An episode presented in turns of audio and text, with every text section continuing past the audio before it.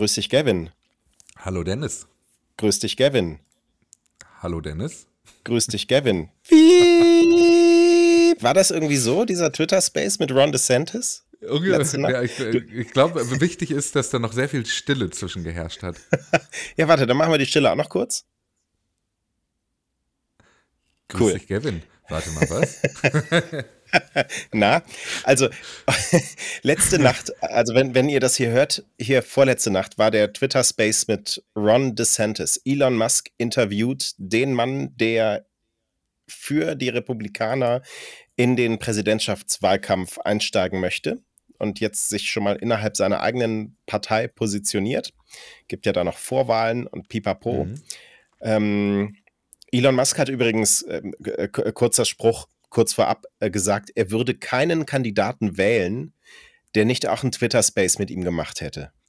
Ja, was ist denn das? Also, mein ja. Gott, Alter.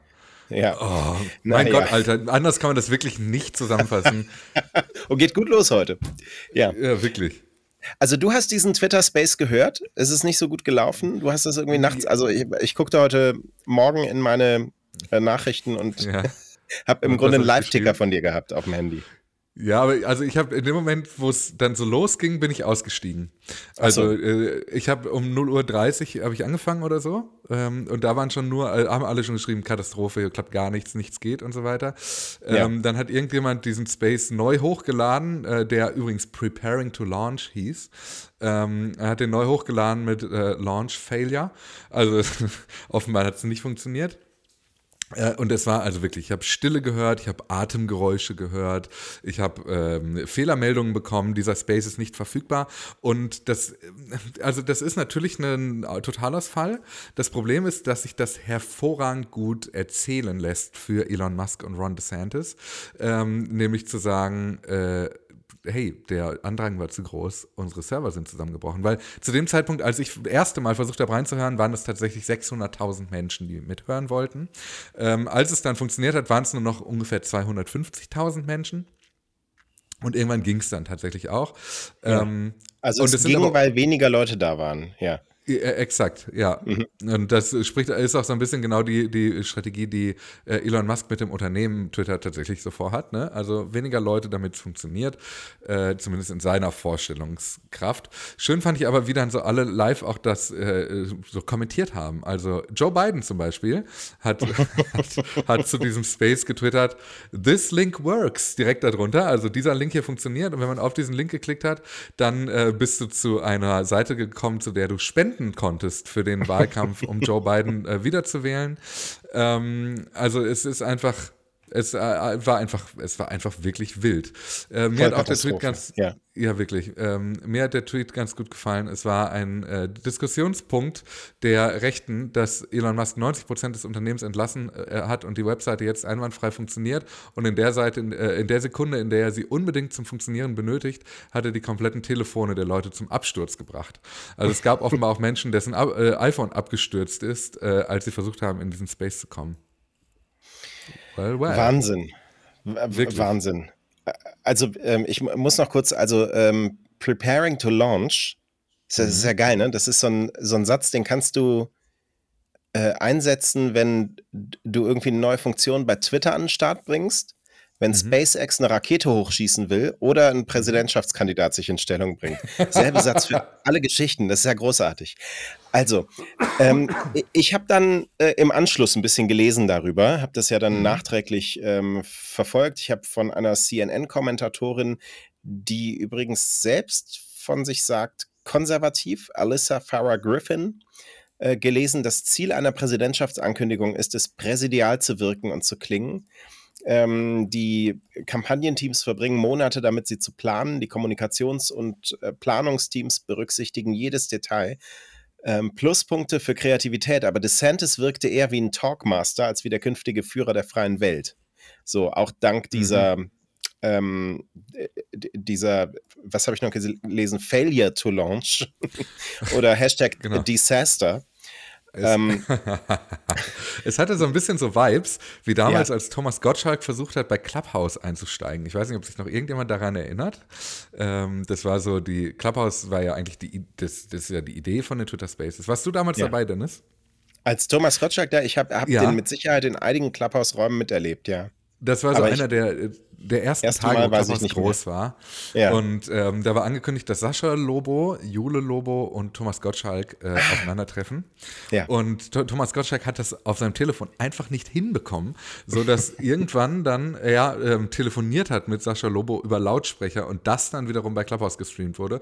Und ungefähr so hat sich das gestern auch angefühlt, ohne dass ich Thomas Gottschalk damit zu nahe treten möchte. Ja, okay. Also ich habe nachträglich viel gelesen und da war sehr viel Suffisanz dabei. Da möchte ich einmal kurz mit dir drüber sprechen. Ja, das das, ähm, also die ersten, die mir da wieder aufgefallen sind, äh, waren die Kollegen vom Spiegel. Arno Frank hat da einen Kommentar geschrieben. Warten, nervöses Getippe, Pausenmusik. Bei Twitter erklärt Ron DeSantis neben Elon Musk seine Präsidentschaftskandidatur. Es ist ein Startschuss ins eigene Knie. So, und ähm, mhm. also wo du geguckt hast, haben sich Leute dann lustig drüber gemacht. Und ich habe so ganz äh, fieses, so ein ganz fieses Déjà-vu an die, an die Zeit vor der Wahl von Donald Trump. Also ich lese diese Kommentare, auch diesen süffigen, äh, süffis, süffigen, suffisanten Unterton dieses Spiegelartikels ähm, und das erinnert mich an all das, was auch so bei Donald Trump zwischen den Zeilen stand. Und trotzdem ist er am Ende Präsident geworden. Und ähm, also ich weiß nicht, ob das so gut ist, dieser Ton. Und zwar nicht im Sinne von, ähm, ähm, so im Sinne von, man muss alle gleich behandeln und ähm, so, du, du weißt, was ich meine, sondern so im Sinne von, ich glaube, wenn wir uns jetzt wieder darauf schmeißen, wie dumm die alle sind, ähm, reden wir nicht über die richtigen und wichtigen Themen. So, wir müssen über die Strukturen dahinter sprechen. Wir müssen darüber sprechen, was Elon Musk da ermöglicht. Wir müssen über die Gründe dafür sprechen, warum es Menschen gibt, die diese Typen überhaupt wählen. Und wir müssen weniger über diese Typen und deren Fauxpas reden. Weißt du, ja. was ich meine? Ja, zu 100 Prozent. 100 Gerade, entschuldige, aber gerade der Spiegel ja. springt immer wieder über dieses Stöckchen. Also beim, gerade beim Spiegel frage ich mich manchmal, gibt es da einmal kurzen Gedanken zwischendrin, auch ob wir über jedes Stöckchen springen müssen? Ähm, und also ich finde, man kann ja die, die Fehler dieses Kampagnenstarts hier auf, äh, aufschreiben das spricht ja für sich, wie peinlich das ist. Da brauche ich nicht noch einen Kommentar, der mir das nochmal erklärt, wie peinlich das ist. Also da habe ich gedacht, das gibt's doch nicht. Nein, das ist so ein bisschen eine low-hanging fruit. Ja. Und es ist so ein bisschen preaching to the converted. Ja. Ähm, und, und, ein dritter Anglizismus fällt mir leider nicht ein. ähm, aber das ist so, das ist ein total typisches Problem. Ne? Also dieses, ähm, wir hier im, äh, im linksliberalen Journalismus, wir gucken mit Häme auf diese, diese Rechtspopulisten und wie, wie dämlich dämlich und naiv sie sind und alle Leute, die drauf reinfallen, sind es auch. Und hahaha, wie kann man nur? Und ich finde das auch zu, ähm, das ist zu einfach. Es ist zu einfach, zum Beispiel ähm, das klein zu schreiben, dass diese Vereinfachung und dieses sich als normale Leute geben der Rechtspopulisten, ähm, dass das nicht Teil der Masche ist. Also es gibt ein ganz, ganz hervorragendes Stück von John Oliver über Boris Johnson, der mit seiner Tollpatschigkeit ja immer wieder kokettiert, der wuschelige Haare hat, die so ein bisschen ungekämmt aussehen, dem mal Missgeschicke passieren, der auch mal äh, irgendwie in Fettnäpfchen tritt und so. Ähm, und dass das auch Teil einer Strategie sein könnte, um sich bei einem Publikum äh, quasi ins Herz zu ähm, hetzen auch am Ende. Und äh, dementsprechend ist es mir oft, äh, wie, wie du es auch sagst, einfach viel zu einfach zu sagen, ja, guck mal, die, da hat wieder was nicht geklappt bei denen. Weil am Ende spielt da das wirklich überhaupt keine Rolle, außer dass wir hier in unseren, äh, in unseren journalistischen Elfenbeintürmen äh, einfach noch einmal uns äh, bestätigt fühlen, dass unsere Weltanschauung am Ende die richtige ist. Und das ist mir, ist, glaube ich, fatal, ja. Ja, also auch grundsätzlich die Berichterstattung über die Hintergründe, über das, was da gerade bei, bei Twitter passiert und sich dadurch ja auch strukturell mhm. verschiebt, das kommt mir tatsächlich gleichzeitig viel zu wenig vor. Also wir machen das hier. Ich lese im Social Media Watch Blog ab und zu ähm, mhm. dazu. Und zwar, und, und, klar gibt es eine Berichterstattung äh, über Elon Musk und das, was er mit Twitter macht, aber mir fehlt da sehr häufig auch in großen Medien mal so dieser Schritt zurück und nochmal dieser Gesamtzusammenhang ähm, zu dem, was da gerade passiert. Ja, ja, ja, total. Ja. Also wie, wie oft wir in unseren Recherchen uns eigentlich immer nur auf amerikanische Quellen und eigentlich nie auf deutschsprachige Quellen beziehen, ja. weil es keine gibt. Ähm, das ist schon, das fällt schon stark auf. Und ähm, äh, wenn jemand über Twitter schreibt, dann wird es so geschrieben, naja, das ist ja eh das verlorene Netzwerk. Und auch wenn wir das hier so gerne im Spaß so auch, auch sagen, ist das ja noch nicht so. Und es ist auch, vielleicht das ist das für so uns sein. verlorene Netzwerk. Ne? Ja, so, vielleicht, ja, den, genau. Den Unterschied haben wir ja schon mal aufgemacht, ja. Ja, ganz genau. Also, ja. Ja. Apropos deutschsprachige und ähm, englischsprachige US-amerikanische Medien, CNN mhm. schreibt, als Elon Musk Anfang 2022 zum ersten Mal über den Kauf von Twitter nachgedacht hat, war Ron DeSantis als Gouverneur von Florida einer der vielen Republikaner, die das richtig gut fanden. Ähm, Twitter wurde ja lange von, von Konservativen auch so ein bisschen als Gegner betrachtet. Und Ron DeSantis war einer von denen, die haben jetzt äh, haben gejubelt. Ne? So Elon mhm. Musk, Twitter, super.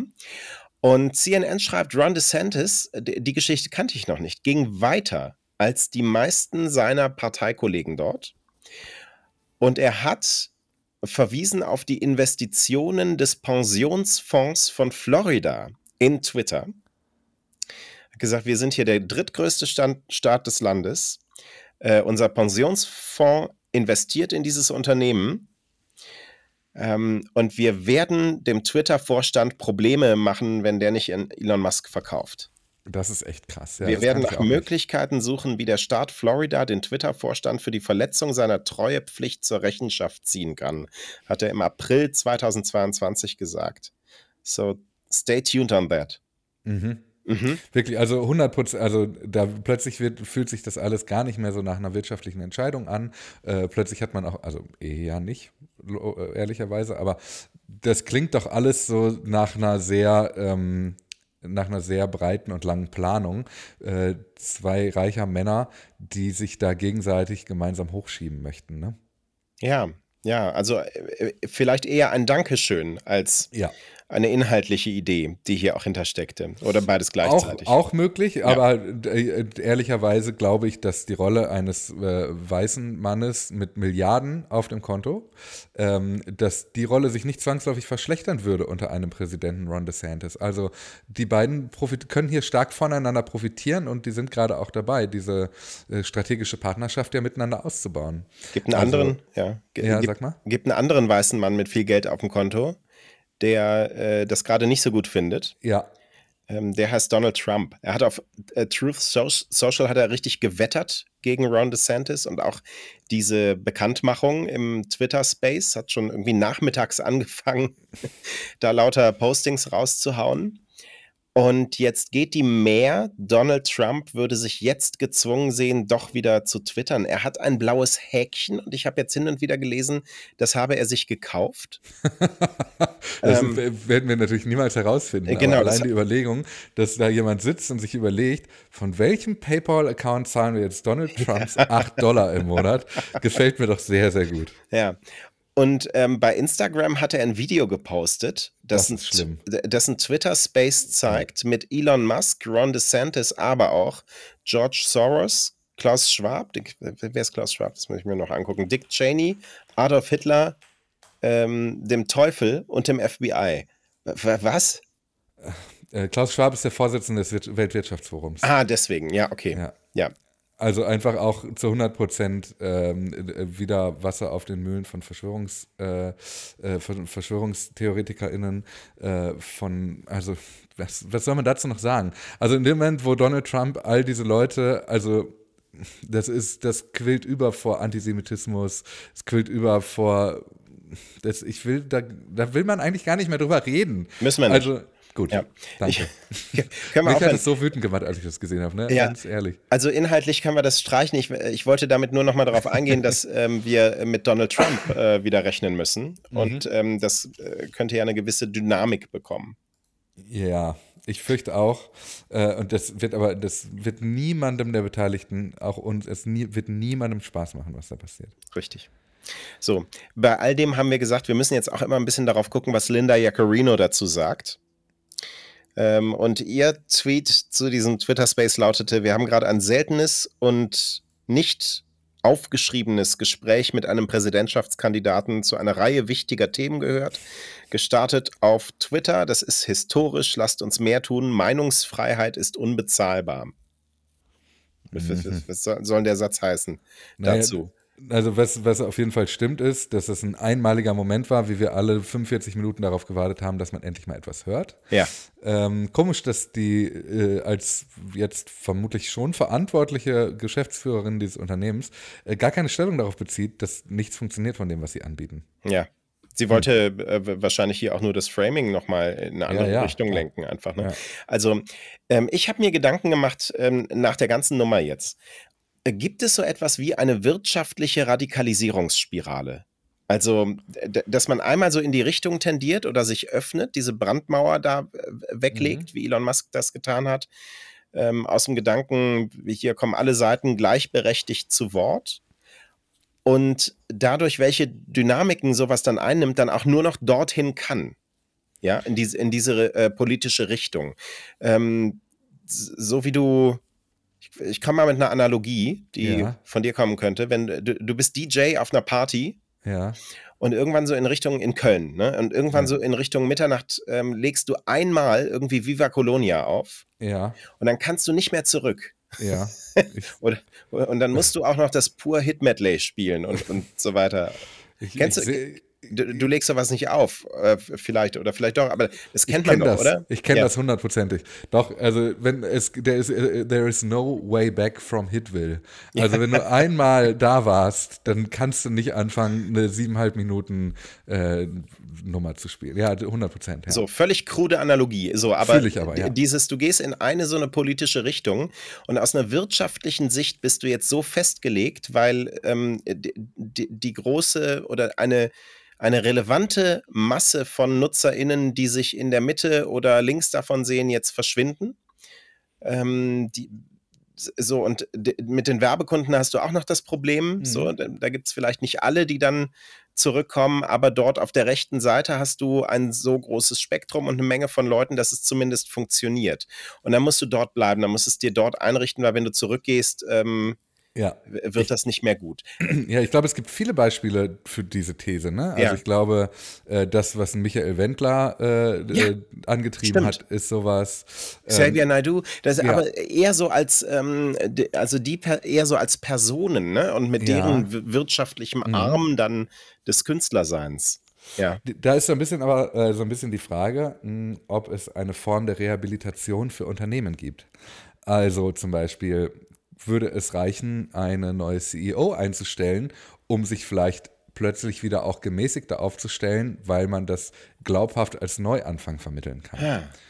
Ähm, das äh, ist ja auch so eine, auch so eine Analogie, ne? die äh, habe ich dir sogar auch schon geschrieben. Äh, die Analogie, wie man äh, sich nochmal für zwei Jahre fest anstellen lässt, um aus der privaten Krankenversicherung rauszukommen. Äh, so, dass man quasi so eine Art Exit-Strategie hat, um aus dieser Spirale rauszukommen. Ja, ich verstehe.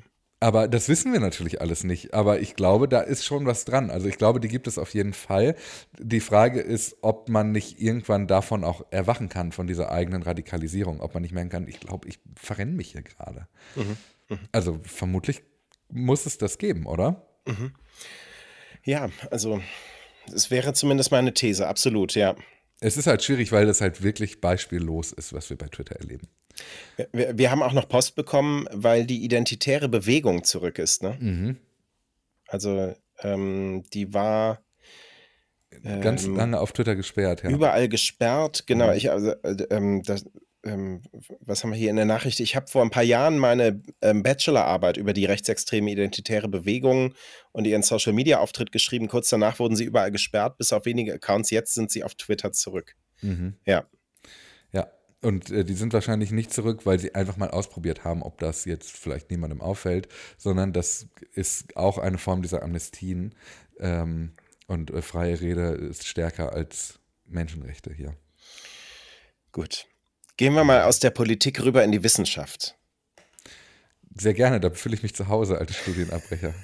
42.000 US-Dollar pro Monat sollten auch ForscherInnen bezahlen, um auf die API weiter zugreifen zu können. Ich fand nochmal ganz äh, interessant, iNews hat jetzt nochmal darüber gesprochen, äh, geschrieben, ähm, wie das vorher lief, wenn man so diesen richtig fetten Zugriff ähm, hatte. Der mhm. hieß Decker House. Und das war ein äh, Dienst, über den ähm, ForscherInnen sich eine Zufallsstichprobe ziehen konnten von 10% aller Tweets. Ähm, die, die, war immer aktiv. Ähm, ja. die, diese oder dieser Zugang war äh, immer aktiv, ähm, konnte immer drauf, ähm, also konnte sich das da immer mhm. runterziehen und ähm, das war sozusagen ein spezieller Zugang über die API ein spezielles Tool extra für WissenschaftlerInnen. Und die haben dann diese Daten eben genutzt, um äh, ganze Tage dort auf Twitter zu verfolgen, Desinformationen zu analysieren, ähm, extremistische Tweets, da genaue Zahlen zu bekommen, äh, auch rauszufinden, wie wirkt sich das, was auf Twitter debattiert wird, auf das in echt, auf das in Anführungszeichen echte Leben aus, so diese ganzen Dinge. Mhm. Und ähm, das ist ja eigentlich einer Plattform, die man als öffentlichen Marktplatz bezeichnet, angemessen, sage ich mal. So, und jetzt hat Twitter in den vergangenen Wochen, schreibt iNews, ähm, äh, die ForscherInnen, die diesen Deckerhaus-Zugang hatten, kontaktiert und sie aufgefordert, diese 42.000 ähm, Dollar pro Monat zu zahlen. Ähm, und bei den früheren Verträgen waren das nur ein paar hundert Dollar pro Monat. Und ähm, wenn die das nicht machen, äh, dann sollen die alle in ihren Systemen gespeicherten Twitter-Daten löschen. Ähm, und zwar auch so aus der Zeit des alten Vertrages. Mhm. Und äh, sie werden jetzt dann aufgefordert, wenn sie diesen neuen Vertrag nicht abschließen möchten, Screenshots zu liefern, die den Beweis für die Löschung liefern. Was? ja. Äh, ähm, und haben 30 ein, Tage Zeit dafür. Hier ein Screenshot von meinem leeren Desktop. Da ist nichts ja. mehr drauf für ihr. Genau. und ich habe all die Dateien, die sich auf dem Desktop befanden, gelöscht. Genau. Mit und Photoshop zwar, aber ist egal. Ja. Leeren, leeren Papierkorb auch noch schicken. Guck, alles weg. Hey, das ist. Äh, mein Gott. Es ist tatsächlich eine Anforderung in den alten äh, Verträgen drin, also ja. ähm, Twitter ist juristisch im Recht. Ähm, so eine Anforderung kann Twitter aktivieren ne, und sagen, mhm. äh, Daten löschen, das ist völlig in Ordnung wohl. Ähm, aber es ist natürlich eine, eine Kehrtwende. Ähm, iNews zitiert Manuel Horta Ribeiro, der an der Eidgenössischen Technischen Hochschule in Lausanne äh, sich mit Social Media beschäftigt. Ähm, der sagt, er glaubt, dass nur wenige WissenschaftlerInnen diese Deka-Host-Daten tatsächlich verwendet haben. So, das wird also wohl keine großen Auswirkungen haben und mhm. erst recht nicht auf die, die die Standard-API ähm, oder eine spätere, die es noch gab, äh, akademische API verwendet haben. Also äh, wahrscheinlich nicht, nicht die größten Auswirkungen, aber interessante Geschichte fand ich nochmal. Ey, super interessant und ähm, zeigt ja auch so ein bisschen diesen ich sag mal, Irrsinn, äh, wie hier eigentlich mit dem wissenschaftlichen Umgang mit Tweets umgegangen wird. Also viel stärker mit Füßen treten als diese, diese Schikanierung, sagt man ja. so, diese Schikane hier, äh, die, das gibt's, geht ja gar nicht. Allein diese, diese 42.000 Dollar ist ja ein Fantasiebetrag, haben wir auch schon mal darüber gesprochen, so völlig aus dem Nichts gegriffen, Hauptsache so hoch, dass es wirklich niemand bezahlen will. Ähm, und jetzt natürlich diese Sorge vielleicht auch, ob begründet oder nicht, ähm, dass dieser Datenstamm zur Trainierung von KIs genutzt werden könnte.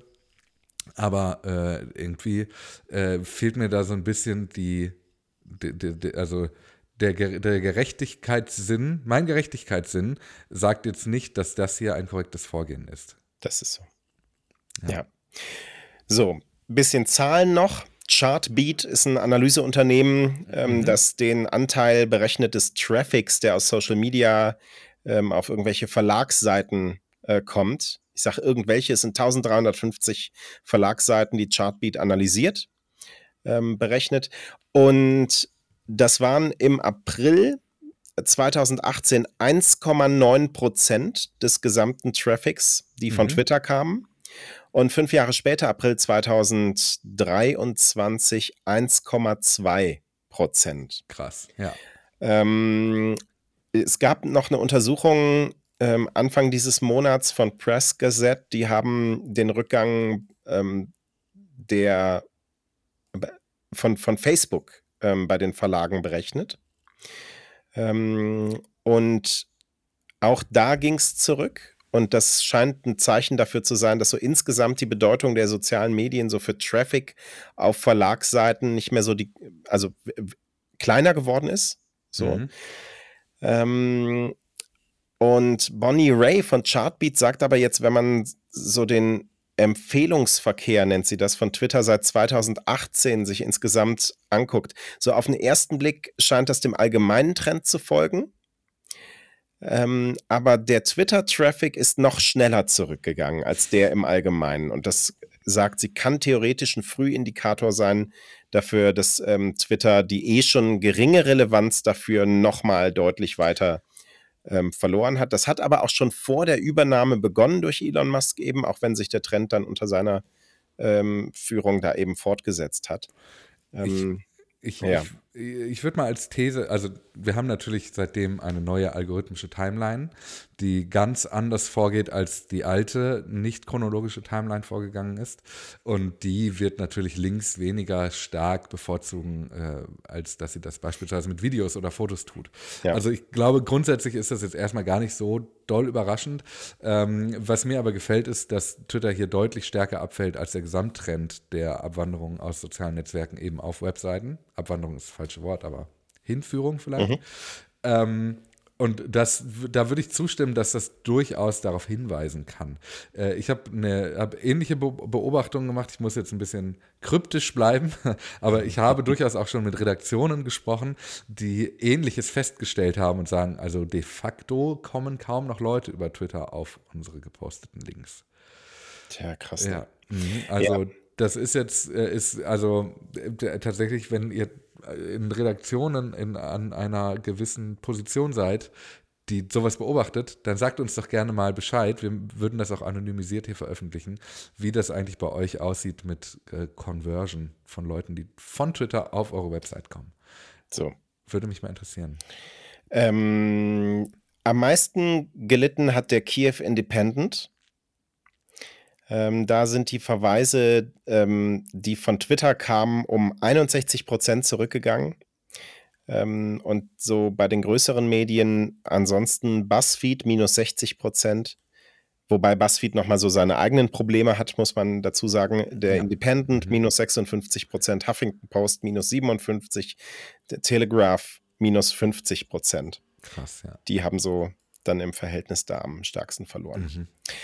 So, ein paar Kleinigkeiten noch hinten raus. Elon Musk gefallen die Twitter-Circles nicht. Ähm, da habe ich gedacht, das nehme ich mal mit rein, weil also das macht dir bestimmt Emotionen. ähm, also er stimmt zu, vielleicht schaltet man die einfach ab und bringt dafür einen besseren äh, Gruppenchat für Direktnachrichten. Aber äh, das ist ja nicht das Gleiche. Ja. Das ist ja wie zu sagen, ich finde Autofahren doof, aber hier ist eine neue, habe ich euch einen Comic gemalt. Mhm. Also das hat, das hat ja wirklich gar nichts miteinander zu tun. Ähm, aber dass Elon Musk Twitter Circles doof findet, kann ich ein bisschen nachvollziehen, weil sie ja auch nicht funktionieren. Hm. Ja. Vielleicht repariert man die erstmal und dann guckt man, ob man Dann entscheidet man, ob man, ob man äh, Funktionen, die auch funktionieren, ob man die bewertet, lieber. Ja, ja gut. Gut. Und dann ähm, haben wir noch einen Tipp gelesen bei 9 to 5 Mac. Ähm, es gibt eine Möglichkeit, gleichzeitig zu posten bei Twitter und Mastodon. Also wir möchten euch äh, nicht dazu ermutigen, bei Twitter zu posten, aber ähm, falls das irgendwie interessant ist für euch, ähm, Ortolani, äh, nee, Parker Ortolani hat ein Tool entwickelt, das heißt Twoot. Und das ist eine Twoot. Verknüpfung, mit der kann man vom iPhone, also unter den Apple-Geräten, iPhone, iPad, Mac, ähm, kann man gleichzeitig auf Twitter und Mastodon ähm, posten. Die kann man aktivieren und danach ähm, verwendet diese Verknüpfung die Shortcut-Integration äh, in den Apps von Twitter und Mastodon. Und alles, was du dann schreibst in Twoot, wird dann in jedem dieser beiden ähm, sozialen Netzwerke gepostet. Ich, Vielleicht ich ist es ja von Interesse. Mach das mal. Ja, ich werde es so. mal ausprobieren. Weil das, also das Schöne daran ist, dass die, diese Weiche dadurch nicht erst auf der Ebene dieser Netzwerke funktioniert und das dann von mhm. einem dieser Netzwerke gesperrt werden kann, sondern eben davor auf Ebene des Betriebssystems. Das ist ja ganz cool, finde ich. Finde ich, find ich so. auch sehr cool. Jetzt noch Blue Sky dazu und Facebook und dann könnt ihr die Dennis Horn Experience nachempfinden. so, äh, heute ähm, kann ich wirklich sagen, bis Dienstag. Ja, heute wirklich bis Dienstag. Schönes Wochenende. Ne? Ja, bis dann. Bis dann.